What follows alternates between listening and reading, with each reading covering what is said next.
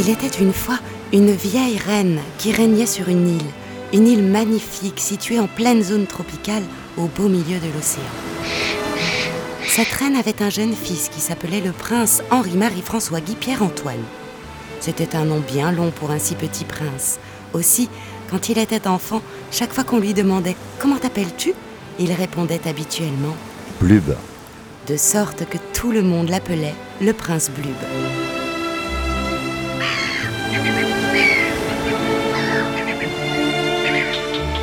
En zone tropicale, il n'y a pas de saison froide. Aussi, chaque matin, au lieu de se débarbouiller dans le lavabo, ce qui est mortellement ennuyeux, le prince Blub allait-il se baigner dans la mer? Il avait sa petite plage pour lui tout seul, au milieu des rochers, à cinq minutes du palais. Et là, chaque jour, il retrouvait une sirène avec laquelle il jouait depuis qu'il était tout petit.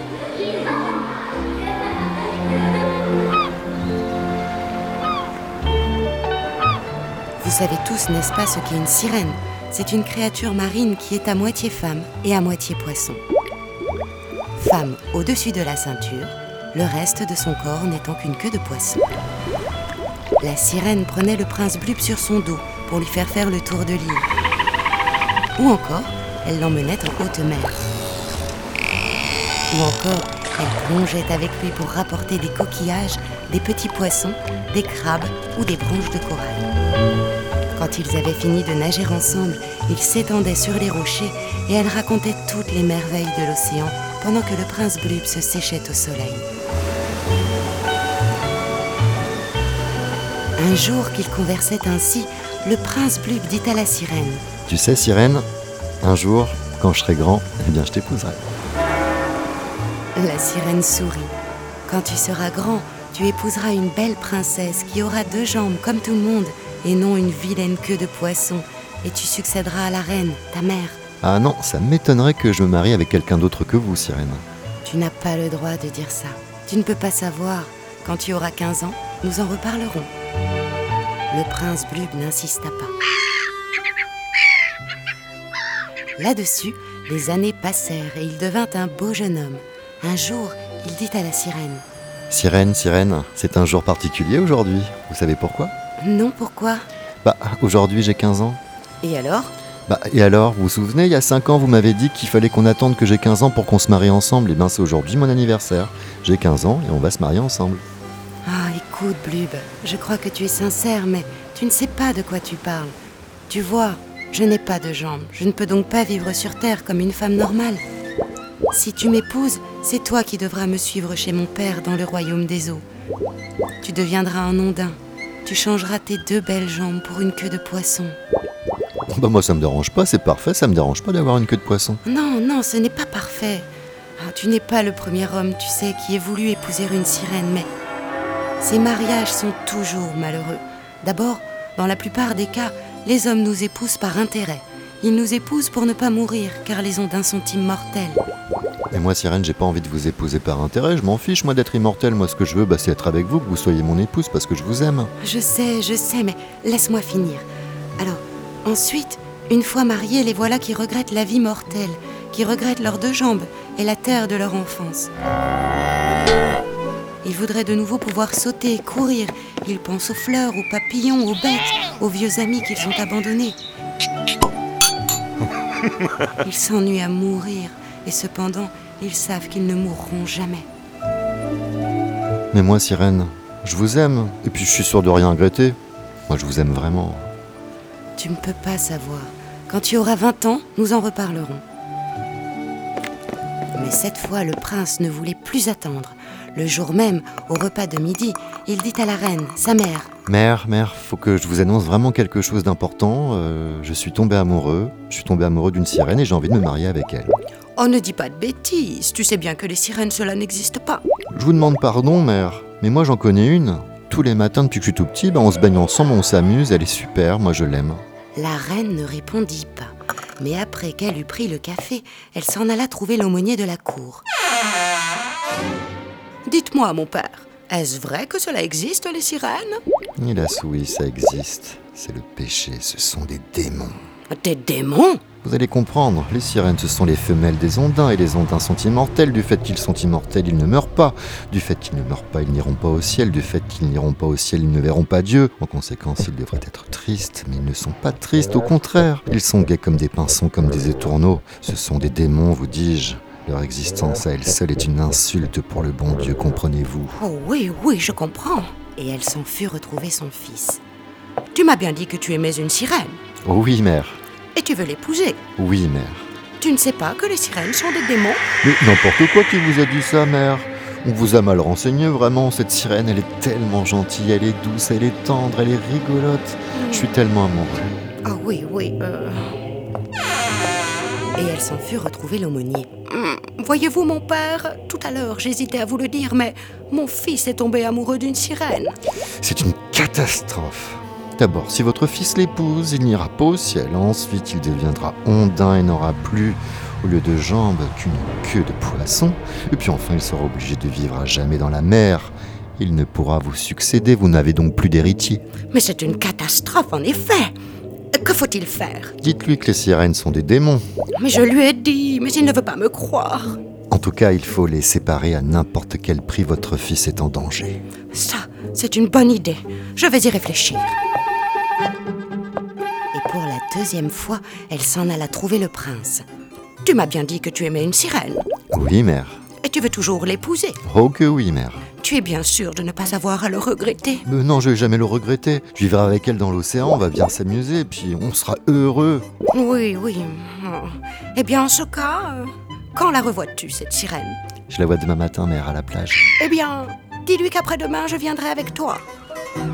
Le lendemain matin, en arrivant au bord de l'eau, le prince dit à la sirène Je suis trop content. Ma mère, la reine, veut bien que je me marie avec vous.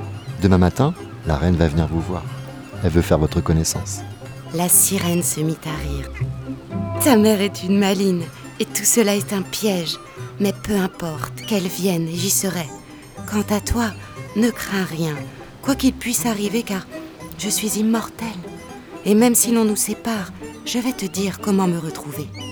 Bah, si on est séparés, comment on pourra se retrouver? Écoute bien, quand tu voudras me voir, mets-toi dans un endroit où il y ait de l'eau, si peu que ce soit du moment qu'il y en ait, Même si cette eau est séparée de la mer? Même si elle est séparée de la mer. Je suis chez moi partout où il y a de l'eau, car toutes les eaux du monde ne font qu'une seule et même eau, dont mon père est le maître. Pour me faire venir, il te suffira donc de te mettre en présence de l'eau, inutile même de la toucher, et de chanter cette petite chanson. Un et un font un, sirène mamie, je suis votre ondin, vous êtes ma vie. Un et un font un, sirène mamie, je suis votre ondin, vous êtes ma vie. Ce matin-là, le prince Blub répéta la chanson plusieurs fois de suite. Un et un font un, sirène mamie, je suis votre ondin, vous êtes ma vie. de sorte qu'en rentrant, il la savait par cœur. Le lendemain, la reine vint à la plage avec son fils, accompagnée d'une suite importante. Ce que le prince ne savait pas, c'est que cette suite se composait principalement de policiers, de poissonniers et de pêcheurs, tous déguisés en courtisans, dissimulant sous leurs habits de cour des cordes, des filets, des matraques et des revolvers. La sirène les attendait, couchée sur un rocher. La reine s'approcha d'elle, la prit par le poignet comme pour lui baiser la main, puis elle cria aux gens de sa suite Allez, capturez-moi cette sirène À ce signal, ils se jetèrent sur elle, la prirent dans leur filet, l'immobilisèrent et la ligotèrent. Le prince Blub, qui voulait la défendre, fut lui-même assailli, maîtrisé, attaché, bâillonné, avant d'avoir pu faire un geste. Cela fait, la reine dit à ses poissonniers Emportez-moi ce monstre et coupez-lui la queue en tranches pour la vendre au marché. Puis, se tournant vers le prince Blub, elle ajouta Et quant à vous, mon très cher fils, je vous envoie par le prochain avion chez mon cousin l'empereur de Russie, lequel vous gardera chez lui jusqu'à ce que vous ayez renoncé à cet amour idiot. Bah, ça m'étonnerait que je renonce à cet amour idiot, comme vous dites. Le jour même, en effet, le prince Blub s'envolait pour Moscou, pendant que la sirène, toujours ligotée, était couchée sur une table de zinc dans une grande poissonnerie de la capitale. Elle Elle était là, tranquille, sans dire un mot et toute souriante. Le poissonnier s'approcha d'elle avec un grand couteau. Elle souriait toujours. Il lui coupa la queue, qu'il emporta et posa sur une autre table, puis il se retourna. À sa grande surprise, il s'aperçut alors que la queue avait repoussé et que la sirène, au lieu de blanche et rose, était devenue verte, entièrement verte, les cheveux y compris, cependant que son sourire s'était figé en un rictus légèrement inquiétant. Un peu troublé, le poissonnier coupa la seconde queue, la verte, et la porta sur l'autre table à côté de la queue rose, puis il se retourna le plus vite qu'il put et... Cette fois, la sirène était bleue, depuis la pointe de ses cheveux bleus jusqu'à l'extrémité de sa nouvelle queue bleue. De plus, elle ne souriait plus, mais grimaçait franchement. Tremblant de peur, le poissonnier recommença l'opération, mais quand il eut coupé la troisième queue et l'eut posée auprès des deux premières, la sirène, cette fois, était devenue noire, avec une queue noire, des écailles noires, une peau noire, des cheveux noirs, un visage noir. Et sa grimace était devenue si laide, si laide, que le bonhomme, terrorisé, sortit à reculons de la boutique et jetant son couteau, courut au palais d'une traite afin de raconter la chose à la reine. Reine, reine, reine, c'est incroyable ce qui se passe là avec la sirène. À chaque fois que je coupe la queue, elle change de couleur. C'est un monstre. La reine, très intriguée, voulut le raccompagner dans la poissonnerie pour voir ce qu'il en était. Mais quand elle y entra, la sirène avait disparu. Et disparu également la queue rose, la queue verte ainsi que la queue bleue. Le prince Blub, pendant ce temps, était reçu par l'empereur de Russie. Celui-ci le logea au Kremlin dans un appartement privé où il pouvait le faire espionner par ses domestiques. Sitôt qu'il se crut seul, le prince entra dans la salle de bain, fit couler de l'eau dans la baignoire, et quand celle-ci fut pleine, il se mit à chanter. Un et un fond un, sirène mamie, je suis votre ondin, vous êtes ma vie. À ce moment, l'eau bouillonna et la sirène s'y trouva. Bonjour, prince Blub. Tu m'aimes? Oh que oui, je vous aime, je veux vous épouser. Attends un peu, l'épreuve est commencée. Et en disant ces mots, elle plongea et disparut. Mais un des domestiques avait tout vu par le trou de la serrure. Il alla aussitôt faire son rapport à l'empereur, et l'empereur fit savoir au prince Blub que désormais la salle de bain lui serait interdite. Le lendemain, le prince demanda une cuvette d'eau pour se laver les mains. On la lui apporta. Il la prit, remercia, puis la posa par terre au milieu de sa chambre et se mit à chanter. Un et un fond un, sirène mamie, je suis votre ondin, vous êtes ma vie. À ce moment, l'eau bouillonna et la sirène s'y trouva, un peu réduite de taille car la cuvette était moins grande que la baignoire. Bonjour, prince Blub, tu m'aimes encore? Oh, je vous aime, je vous adore plus que jamais. Attends toujours, car l'épreuve est en cours. Et en disant ces mots, elle plongea et disparut. Le jour même, l'empereur fit savoir au prince Blub que désormais, il n'aurait plus le droit de se laver. Le prince comprit alors que tous ses domestiques n'étaient que des mouchards. Le troisième jour, il finit d'avoir soif et demanda un verre d'eau. Le valet de chambre le lui apporta. Le prince prit le verre, le posa sur la table, puis, au lieu de congédier le valet, il lui dit Assieds-toi, domestique, et regarde donc ce qui va se passer. Et s'asseyant lui-même en face du verre, il se mit à chanter. Un et un fond un, sirène mamie, je suis votre ondin, vous êtes ma vie. À ce moment, l'eau pétilla et la sirène s'y trouva toute petite, minuscule, mais bien reconnaissable. Bonjour, Prince Blub. Tu m'aimes toujours? Oui, je vous aime, sirène, et je veux vous épouser. Attends un peu. L'épreuve est terminée. Et en disant ces mots, la sirène plongea dans le verre où elle sembla se dissoudre à l'instant. Alors, le prince Blub saisit le verre et envoya toute l'eau à la figure du domestique en lui disant Vous pouvez faire votre métier maintenant, mouchard. Allez répéter ça à l'empereur. Il faut croire qu'il le fit, car le lendemain même, l'empereur renvoyait le prince Blub à sa mère, accompagné de cette lettre. Ma chère cousine, j'ai fait ce que j'ai pu, mais il est impossible d'empêcher votre fils d'évoquer cette sirène, à moins de le faire mourir de soif. Je vous le renvoie et que Dieu vous garde, signé votre cousin Nikita Ier, empereur de l'Union russe. La reine lut cette lettre, puis elle s'en fut retrouver l'aumônier de la cour.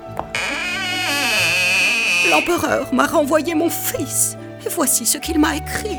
Hmm, Si c'est comme cela, je ne vois plus qu'une solution. Il faut transformer le prince en timbre-poste, le coller au mur, à l'endroit le plus sec du palais, afin que pas une goutte d'eau n'y touche. Ah ça, c'est une bonne idée. Oh, ne bougez pas d'ici, je vous l'envoie tout de suite. Elle s'en alla trouver son fils et lui dit d'un air détaché. Dis-moi, mon garçon, veux-tu rendre un service à ta mère? Bien entendu, mère. Oh, eh bien, ah, va me chercher l'aumônier, j'ai besoin de lui parler. Le prince Blum se rendit à l'appartement de l'aumônier et frappa à la porte. Qui est là? C'est le prince Blub. Je vous attendais. Entrez donc, mon prince, entrez donc.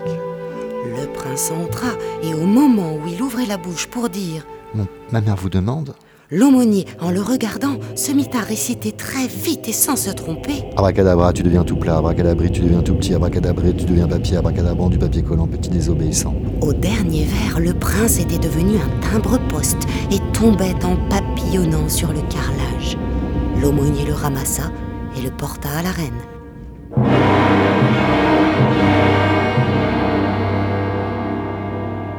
C'était un fort beau timbre en trois couleurs, avec des bords dentelés à l'effigie du prince et qui portait cette inscription Poste royal, 30 centimes. La reine le regarda de près et demanda Tu veux toujours épouser ta sirène? Une petite voix sortant du timbre répondit Oui, je le veux toujours. En ce cas, je vais te coller au mur et tu y resteras jusqu'à ce que tu aies changé d'avis. Mais comme elle s'apprêtait à lécher le timbre, l'aumônier lui cria Malheureuse, malheureuse, ma reine, ne faites pas ça, surtout pas Oh, c'est juste La salive, c'est aussi de l'eau. Alors, elle prit un peu de colle blanche et à l'aide d'un pinceau, colla le timbre sur le mur au-dessus de son bureau. Les jours, les semaines, les mois passèrent. Chaque matin, avant de se mettre au travail, la reine regardait le timbre et demandait Tu veux toujours épouser ta sirène? Oui, je le veux toujours. Cette année-là, il plut beaucoup. Il y eut des averses, des orages, des tempêtes. Il y eut même un cyclone qui, venant de la mer, dévasta l'île d'un bout à l'autre. Mais le palais royal était bien bâti et pas une goutte d'eau ne parvint au bureau de la reine. L'année suivante, il ne plut pas beaucoup, mais il y eut un tremblement de terre, suivi d'un raz-de-marée. Une partie de l'île s'effondra et toute la côte fut inondée. Mais le palais de la reine était solide et bâti sur une hauteur, de sorte que pas une goutte d'eau ne parvint jusqu'au timbre-poste.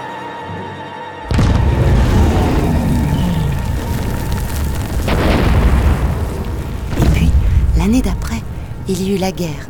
Le président de la République d'une île voisine envoya un beau jour une dizaine d'avions bombarder le palais royal. La reine et toute la cour eurent le temps de descendre à la cave, mais quand ils remontèrent, le palais commençait à brûler. En voyant l'incendie, la reine fut affolée.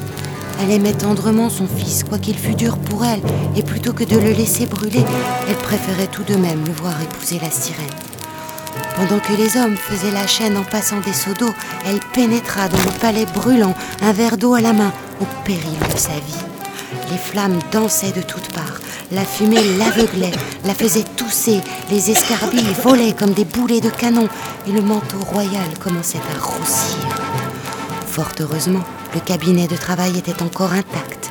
La reine chercha le timbre sur le mur, le trouva, l'embrassa en pleurant. Sois heureux, mon petit. Puis, elle voulut jeter le contenu du verre d'eau sur le timbre, mais le timbre avait disparu. Une larme de la reine l'avait mouillé pendant qu'elle l'embrassait, et cela suffisait. Le prince Blub avait rejoint le royaume des sirènes. Presque aussitôt, il se mit à pleuvoir à verse et l'incendie fut bientôt maîtrisé. Une demi-heure plus tard, on trouva la vieille reine évanouie, couchée de tout son long dans son bureau, un verre brisé dans la main droite. On la releva, on l'emporta, on la soigna, mais à peine revenue à elle, elle apprit une terrible nouvelle. La flotte ennemie était signalée. Elle arrivait à toute vapeur pour tenter un débarquement. La reine réunit son conseil et fit sortir tous ses bateaux de guerre. Il y avait peu d'espoir, car la flotte ennemie était la plus nombreuse, la mieux armée et la mieux entraînée.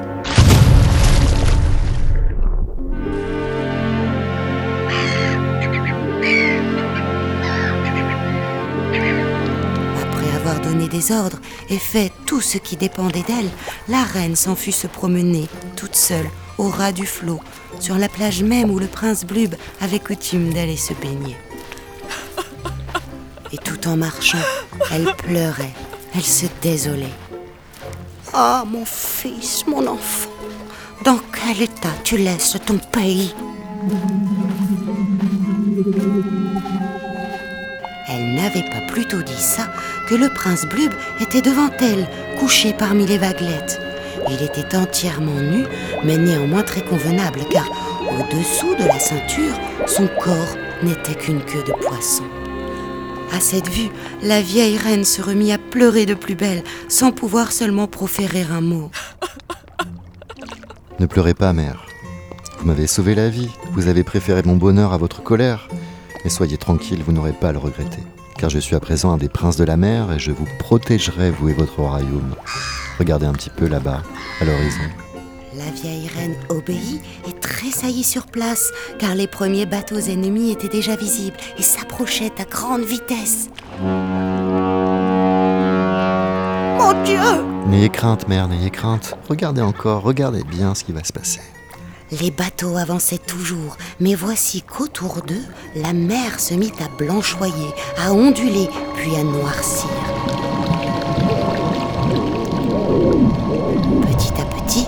Se remplissait de choses bizarres, vivantes et mouvantes. On distinguait par-ci, par-là, une nageoire battante, une queue tordue, une gueule ouverte. La flotte ennemie semblait voguer sur une mer de monstres. À présent, attaquez, créatures de la mer. Et aussitôt, ce fut la mise à mort. Des tentacules jaillirent, des gueules s'ouvrirent, des trombes d'eau volèrent. La mer se mit à écumer, à mousser, à se démonter.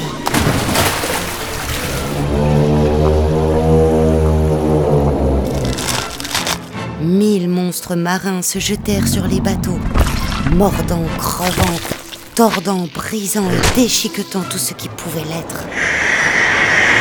Les navires se soulevaient, se penchaient comme prêts à perdre l'équilibre, puis se redressaient, s'agitaient, s'ébrouaient, puis se couchaient sur le côté, se renversaient, piquaient du nez, se débattant comme des bêtes blessées, se fracassant les uns contre les autres.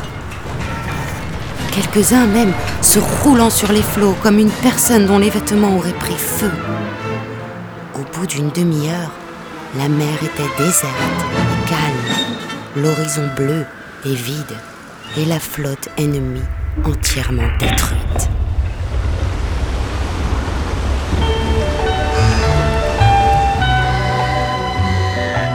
Mère, je vous présente mon épouse.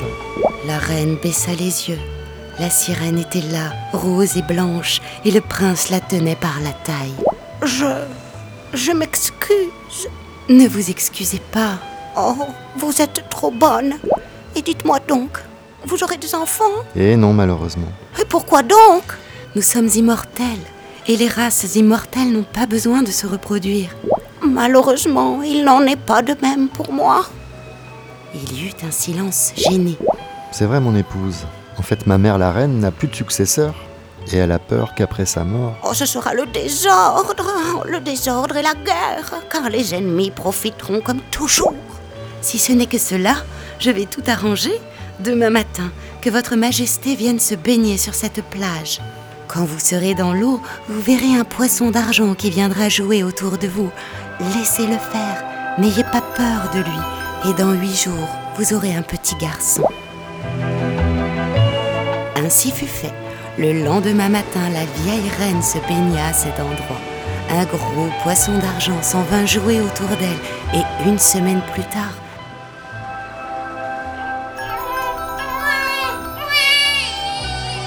un petit prince, Tout cela se passait il y a bien longtemps. Aujourd'hui, le prince Blub est toujours un ondin. Sa mère, elle, est morte, bien entendu, mais ses petits-enfants règnent encore sur l'île heureuse et aucune flotte ennemie n'ose venir les attaquer.